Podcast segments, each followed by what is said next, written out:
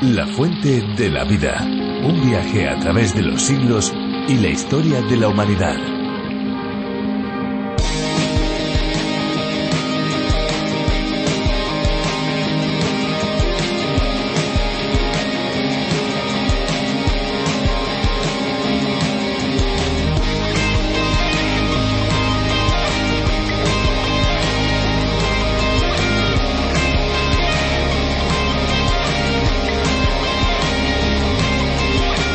Una de las primeras palabras que los bebés dicen es agua. Hay niños que consiguen hablar rápidamente y los hay también que hablan por los codos, como se suele decir en España, desde que son muy pequeños y otros que llegan al primer año de vida sin decir nada. Cada niño es único también en el despertar del habla.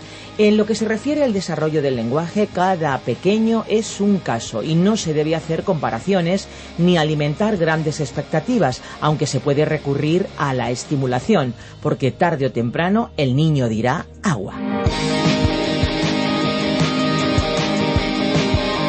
Amigos, aquí estamos una vez más en la fuente de la vida. Estamos listos y preparados para pasar los próximos minutos junto a todos los que se unen con nosotros en este nuevo día para descubrir un poquito más la palabra de Dios, la Biblia. Les habla Esperanza Suárez. Este es un programa que llega hasta cada uno de ustedes desde los estudios de Radio Encuentro Radio Transmundial en España.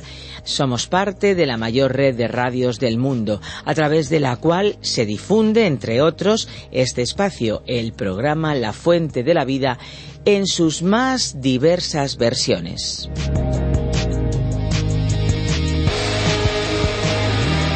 Damos gracias por todos aquellos que se ponen en contacto con nosotros, que nos oyen desde otros lugares, desde otros países, desde otros continentes. Muchísimas gracias a todos ellos. No sabemos desde dónde contacta usted hoy, desde dónde hoy nos escucha. ¿Por qué no nos llama? ¿Por qué no nos escribe y nos lo cuenta? 601 20 32 65. 601 20 32 65. Les recordamos que también estamos en Facebook. Síganos. Pueden escribirnos también a info arroba radioencuentro.net. Mientras escuchamos la canción que ya prácticamente va a entrar en un segundo, nos alegrará saber que usted nos acompaña. Ahora ya, dentro música.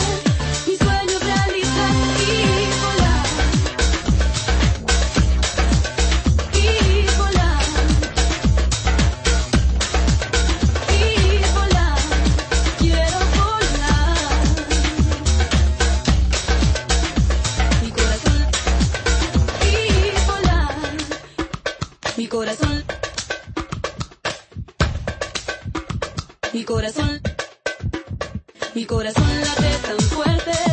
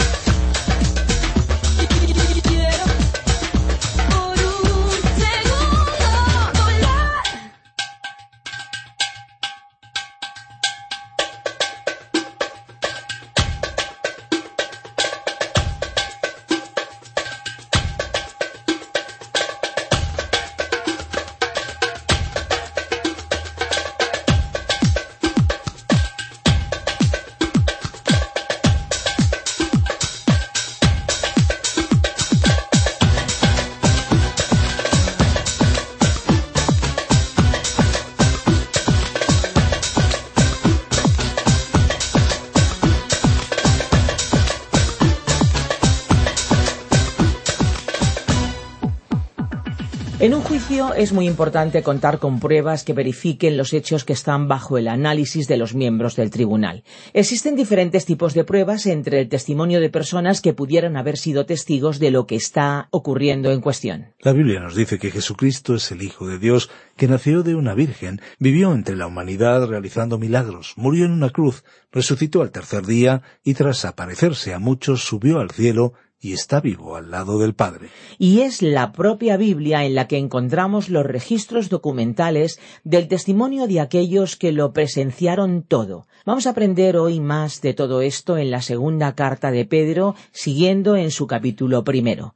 Y vamos a escuchar la reflexión de hoy, pero antes unos segundos más para recordarles nuestro número de WhatsApp por si acaso no lo tienen aún. Tomen nota. 601 20 32 65. ¿Anotaron? Le repito, 601 20 32 65. Escuchamos la reflexión y nosotros volvemos después de ella para darles otras vías de comunicación y, por supuesto, para despedirnos. La fuente de la vida. Nuestro estudio bíblico de hoy se encuentra en la segunda carta del apóstol Pedro capítulo 1, desde el versículo 13 hasta el 19. Estimado oyente, continuamos hoy nuestro estudio de este primer capítulo de esta epístola y a modo de repaso e introducción a nuestro estudio de hoy, vamos a retroceder hasta el versículo 13 que leemos a continuación. Tengo por justo, en tanto que estoy en este cuerpo, el despertaros con amonestación. Aquí el apóstol usó otra vez la referencia a su cuerpo como morada transitoria, como una habitación pasajera, mientras estaba con vida, consideró apropiado recordarles las cosas que eran realmente importantes. Continuemos leyendo ahora el versículo 14 de este primer capítulo de la segunda carta del apóstol Pedro. Sabiendo que en breve debo abandonar el cuerpo, como nuestro Señor Jesucristo me ha declarado. Este es un pasaje muy significativo en el que el apóstol se estaba refiriendo a lo que Jesús le había dicho en aquella mañana, después de su resurrección, cuando el Señor les había preparado un desayuno a orillas del mar de Galilea. En aquella ocasión, Él le había dicho lo que vamos a leer en el Evangelio de Juan capítulo 21, versículos 18 y 19. De cierto, de cierto te digo, cuando eras joven, te vestías e ibas a donde querías. Pero cuando ya seas viejo, extenderás tus manos y te vestirá otro, y te llevará a donde no quieras. Esto dijo dando a entender con qué muerte había de glorificar a Dios. Y dicho esto añadió, Sígueme. Este pasaje de la segunda carta de Pedro ha sido una de las secciones más importantes de toda la palabra de Dios. Lo hemos examinado cuidadosamente para que usted pueda saber y comprender lo que el apóstol estaba diciendo aquí. Ahora, recordemos que hemos estado calificando esta epístola como la canción del cisne o carta de despedida, como si fuera una declaración pronunciada en el lecho de muerte. Cuando un hombre se ve en su lecho de muerte tiende a decir algo importante, aunque no haya dicho cosas de importancia hasta ese momento. Incluso si una persona hubiera mentido durante toda su vida, lo más probable es que en su lecho de muerte diga la verdad. Resulta interesante comprobar que la palabra de Dios asignó alguna importancia a las declaraciones formuladas en el lecho de muerte. Permítanos ilustrarlo con el Antiguo Testamento. El capítulo 49 del libro del Génesis registró una escena triste y dramática.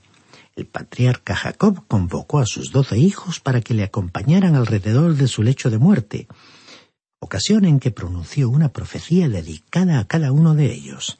Esas profecías se cumplieron literalmente. Pasemos a otro ejemplo. Cuando Moisés supo que no entraría en la tierra prometida, sino que moriría en el monte, en la tierra de Moab, reunió a las doce tribus de Israel alrededor de él y bendijo a cada una de ellas antes de su muerte, tal como el patriarca Jacob había hecho antes que él. Aquel discurso pronunciado en aquella ocasión ante el pueblo fue muy importante. Y continuando con otro personaje, pensamos en Josué. Cuando él era ya anciano y se sintió preparado para dejar esta vida, también reunió a las tribus de Israel y les comunicó su último mensaje. Entonces los desafió a seguir a Dios, poniéndose como ejemplo y dando testimonio de su propia vida. En aquella ocasión le dijo al pueblo lo que leemos en su libro, capítulo 24, versículo 15. Si mal os parece servir al Señor, escogeos hoy a quien sirváis, si a los dioses a quienes sirvieron vuestros padres cuando estuvieron al otro lado del río, o a los dioses de los amorreos en cuya tierra habitáis, pero yo y mi casa serviremos al Señor. Y ya que recorremos la historia, llegamos al rey David. Cuando él estaba a punto de morir, convocó a su hijo Salomón. No creemos que David habría elegido a Salomón como su sucesor. Seguramente habría preferido a Absalón, pero éste, después de una turbulenta rebelión contra su padre, resultó muerto. Así que, como podemos leer en el primer libro de los Reyes, capítulo 2, versículo 2, David le dijo a Salomón, Yo sigo el camino de todos en la tierra. ¿Qué figura de la muerte fue aquella? Estimado oyente, no sabemos quién es usted ni dónde se encuentra, pero podemos señalarle el camino por el cual está transitando. Usted está siguiendo el camino de todos los habitantes de esta tierra que conduce inevitablemente al cementerio. Somos conscientes de que no suena bien, pero en esa ruta nos encontramos todos. Volviendo a la frase del rey David, éste le encargó a Salomón la responsabilidad de construir el templo de Dios y exhortó a todo el pueblo de Israel para que lo ayudara con estas palabras que encontramos en el primer libro de Crónicas, capítulo 29, versículo 1. Solamente a Salomón, mi hijo, ha elegido Dios. Él es joven y tierno de edad y la obra grande porque la casa no es para un hombre, sino para el Señor Dios. Después, en el transcurso de los siglos, en el Nuevo Testamento, cuando el Señor Jesús llegó a Jerusalén para la última Pascua, les dejó bien en claro a sus discípulos, en el discurso del aposento alto, que aquella era la última reunión con ellos antes que muriera y resucitara en un cuerpo glorificado.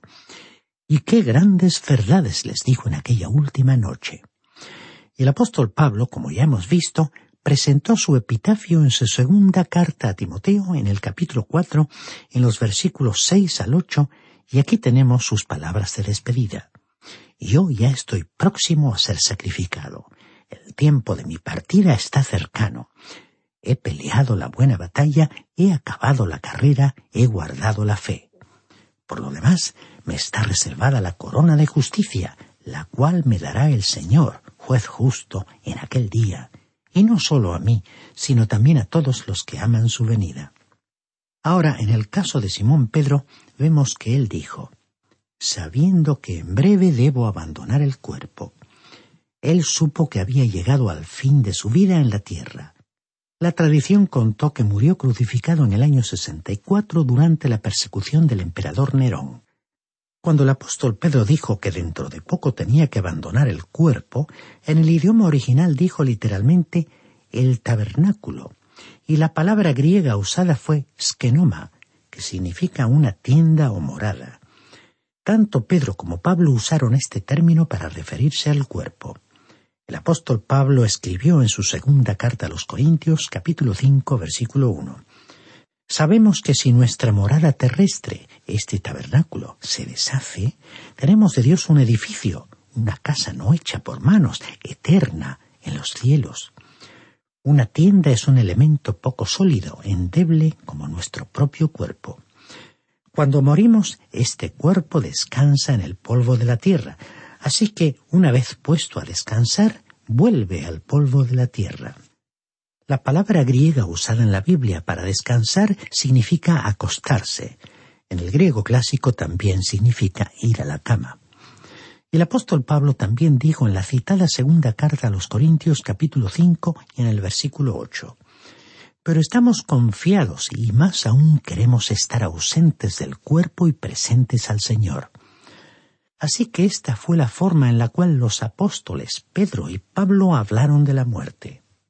Esta tienda pequeña y frágil es colocada en la tumba. Va a descansar, pero el alma nunca muere, y por supuesto, como no muere, no tendrá que ser resucitada. La palabra resurrección, traducida del término griego anastasis, que significa ponerse en pie, obviamente se refiere al cuerpo.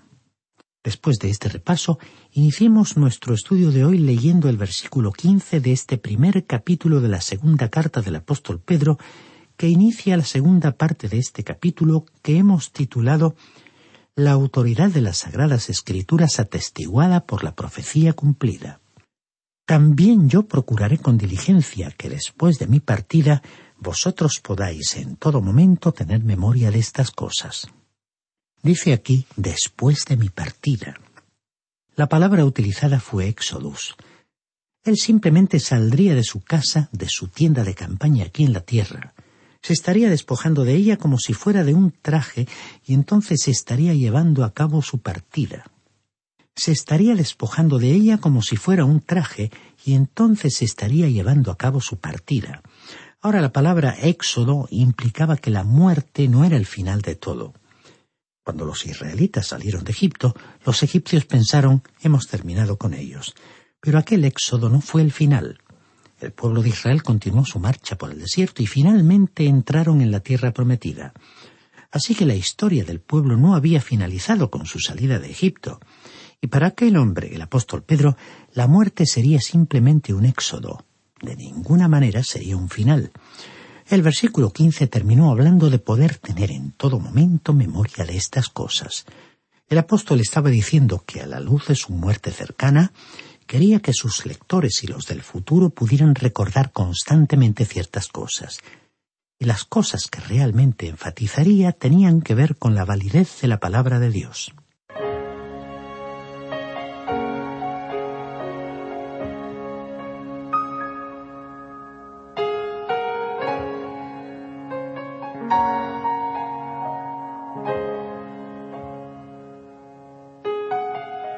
Ahora bien, hay una forma de considerar al resto de la epístola de Pedro que requeriría mucha atención porque hay dos fuerzas operando en el mundo actual. Hay una fuerza centrífuga y una fuerza centrípeta. La fuerza centrífuga impulsa del centro hacia afuera. Si usted lanza una pelota, por ejemplo, a la cual la ha amarrado una cuerda y la hace girar alrededor suyo, podrá observar que la pelota trata de alejarse de usted. La fuerza centrípeta es simplemente la fuerza opuesta.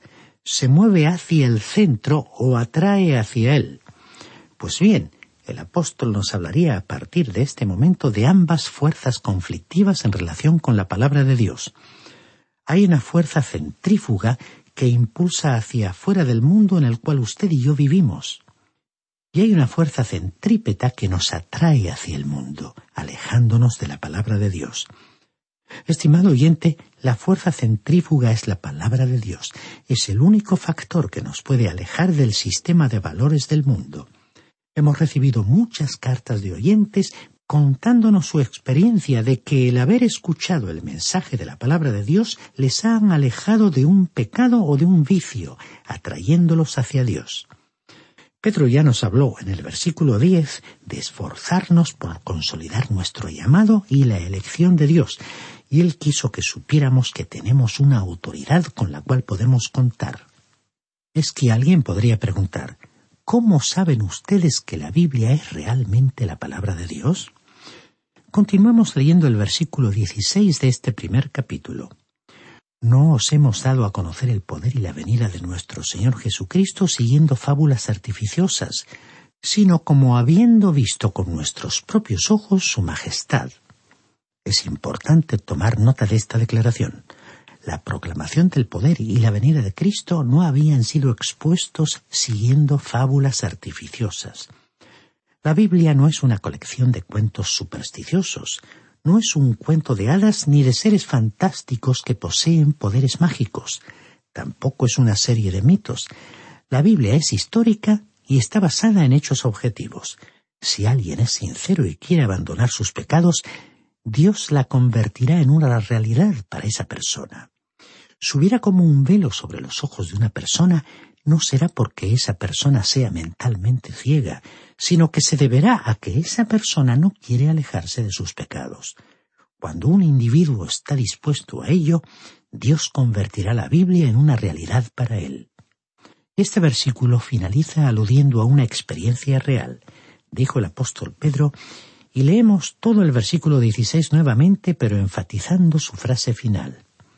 No os hemos dado a conocer el poder y la venida de nuestro Señor Jesucristo siguiendo fábulas artificiosas, sino como habiendo visto con nuestros propios ojos su majestad.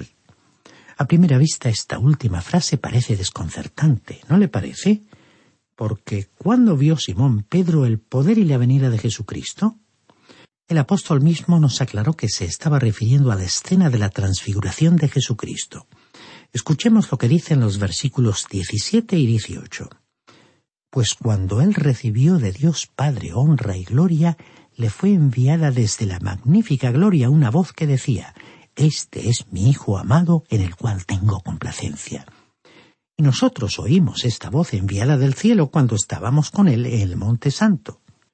O sea que resulta obvio que Pedro se estaba refiriendo a la transfiguración. Necesitamos comprender el significado de ese evento. ¿Qué quiso decir Jesús en el pasaje relatado en el Evangelio de Mateo capítulo 16 versículo 28 al pronunciar las siguientes palabras? De cierto os digo que hay algunos de los que están aquí que no gustarán la muerte hasta que hayan visto al Hijo del Hombre viniendo en su reino. Estas palabras han impulsado a algunos a creer que el reino fue establecido en aquel momento. En este sentido, resulta perjudicial que se haya introducido en ese punto el final de un capítulo. Recordemos que en los manuscritos originales no existía la división en capítulos. Así que el relato continúa en el capítulo 17 de Mateo, versículos 1 y 2, con estas palabras. Seis días después, Jesús tomó a Pedro, a Jacobo y a su hermano Juan y los llevó aparte a un monte alto. Allí se transfiguró delante de ellos y resplandeció su rostro como el sol y sus vestidos se hicieron blancos como la luz. La transfiguración de Jesucristo fue como una figura en miniatura del reino. En aquella ocasión, Moisés y Elías aparecieron junto a Jesús. Moisés representaba a la ley en el Antiguo Testamento. Elías representaba a los profetas del Antiguo Testamento. ¿Y de qué estaban hablando? Estaban hablando sobre la muerte de Cristo, de su partida, su éxodo, de su paso de la escena de este mundo a la presencia del Padre. De este tema habían escrito ellos en el Antiguo Testamento y de eso estaban hablando en la transfiguración. En aquella ocasión estaban presentes los tres discípulos observando la transfiguración. Ellos representaban a los creyentes vivos. Moisés y Elías representaban a los creyentes muertos en el Antiguo Testamento. La iglesia aún no existía, pero los tres discípulos que allí se encontraban serían el principio de aquel cuerpo de creyentes que constituiría la iglesia. Ellos serían los apóstoles. Así que la transfiguración de Cristo nos presentó una imagen en miniatura del reino. Inmediatamente después de la transfiguración, Jesucristo y los discípulos descendieron del monte y entonces se encontraron a un hombre cuyo hijo estaba poseído por el demonio.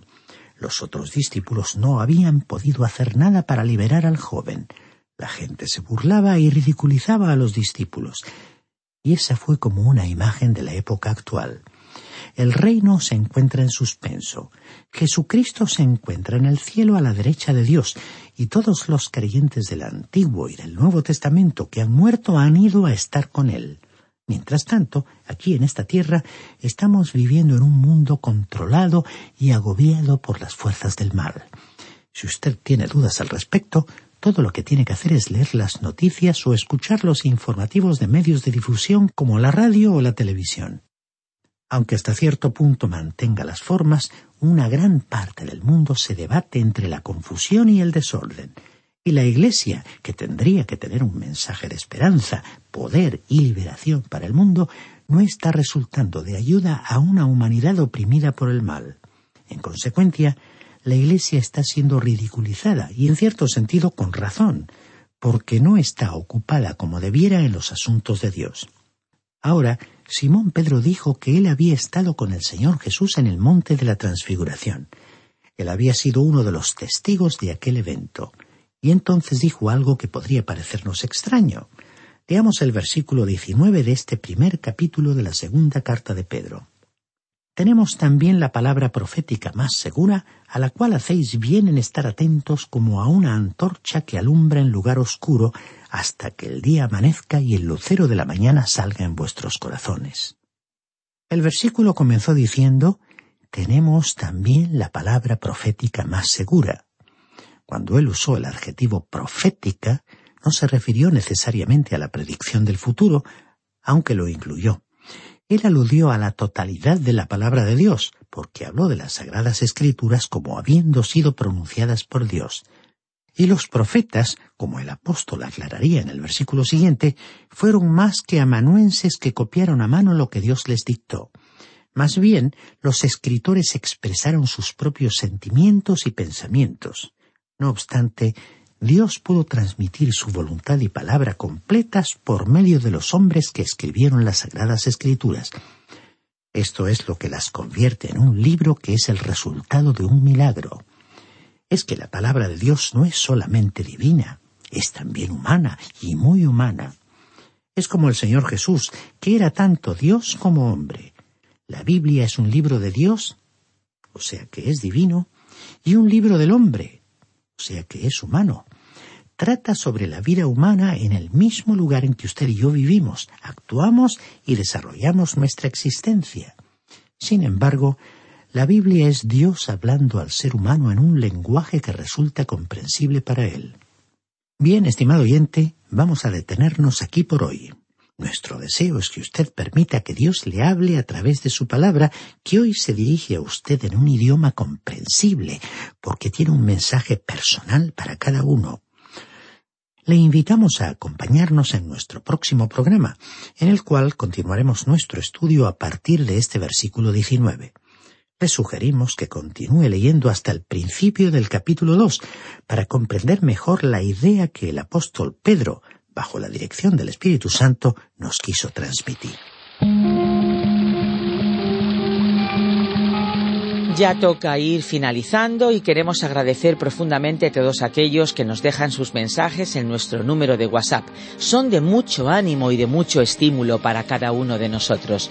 Tomen nota de nuestro número de WhatsApp. En él nos pueden dejar sus mensajes de texto o sus mensajes de voz. 601 20 32 65 601 203 265. Recuerden que si llaman desde fuera de España deben pulsar el prefijo más 34. Y si lo que prefieren es enviarnos un correo electrónico, lo pueden hacer en nuestra dirección info arroba radioencuentro.net info arroba radioencuentro.net Si desean volver a escuchar este espacio o tal vez alguno de los programas anteriores, lo pueden hacer en nuestra web lafuentedelavida.com o bien en la aplicación La Fuente de la Vida que también se puede encontrar con el nombre a través de la Biblia. No se olviden que si desean obtener el USB con todos los programas de la Fuente de la Vida, pueden solicitarnos no solamente por el email que les hemos dado, sino también en nuestro número de teléfono fijo 91 422 05 24. Llame, pregunte, pida y nosotros le responderemos. Ahora ya amigos es el momento de decirles adiós y lo hacemos como es habitual con esa frase, lema, podríamos decir hasta promesa que caracteriza nuestro espacio la fuente de la vida. Y es que de verdad, créanlo, hay una fuente de agua viva que nunca se agota. Beba de ella.